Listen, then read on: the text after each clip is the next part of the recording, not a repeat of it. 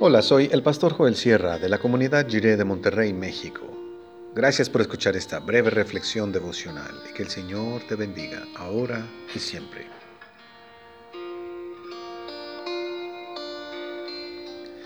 Tradición y necesidad.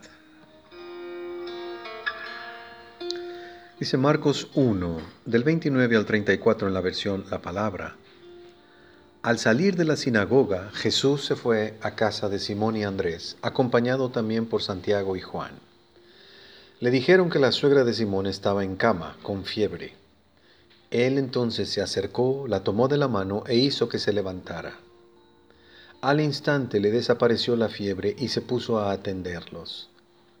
Al anochecer, cuando ya el sol se había puesto, le llevaron todos los enfermos y poseídos por demonios Toda la gente de la ciudad se apiñaba a la puerta, y Jesús curó a muchos que padecían diversas enfermedades y expulsó muchos demonios.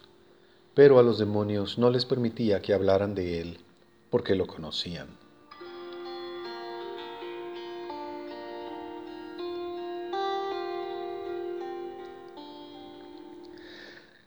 Aquel sábado estuvo lleno de actividad. Después de encontrarse con el demonio en la sinagoga y restablecer la vida de aquel hombre atribulado por el espíritu inmundo, el Señor Jesús fue a la casa de sus discípulos, la cual se llenó de visitantes. En aquella casa vivía una familia y uno de sus miembros, la madre de la esposa de Pedro, estaba enferma. Sabemos que tenía una infección porque tenía fiebre pareciera ser un detalle de poca importancia comparado con el dramático encuentro con el diablo en la sinagoga. Sin embargo, representa las atenciones del Señor Jesús por la casa y la familia de sus discípulos.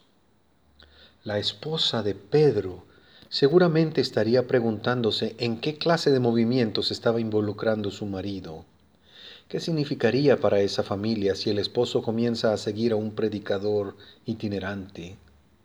¿Será que el Señor Jesús pondrá atención a la situación concreta de la familia?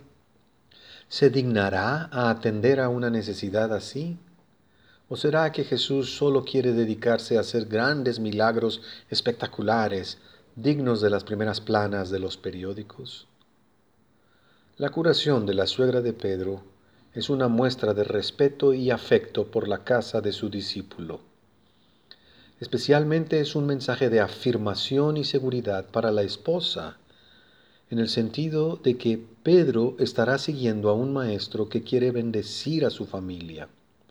No viene a sonsacar a Pedro para que se haga irresponsable de su papel en la familia, sino que viene a bendecir y a proveer, a sanar y a restaurar el bienestar de la familia. Es un milagro doméstico de gran importancia porque indica el tipo de presencia que ha llegado a la casa. La velada iba a terminar entre conversaciones deliciosas, en el contexto de una cena preparada con todo el cariño maternal, en la fecunda intersección entre la familia del discípulo y la familia de la fe. Pero la actividad estaba apenas empezando. La noticia de lo sucedido en la sinagoga se esparció por todo el pueblo, y al ponerse el sol ocurrió algo asombroso.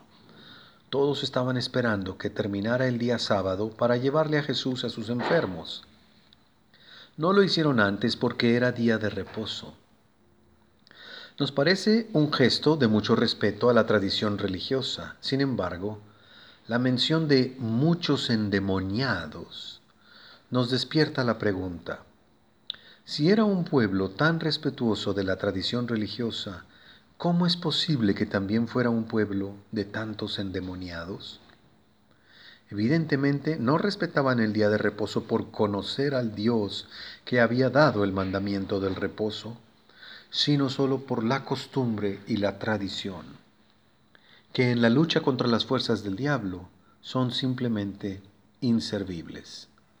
El Señor atendió la necesidad de un pueblo de tradiciones.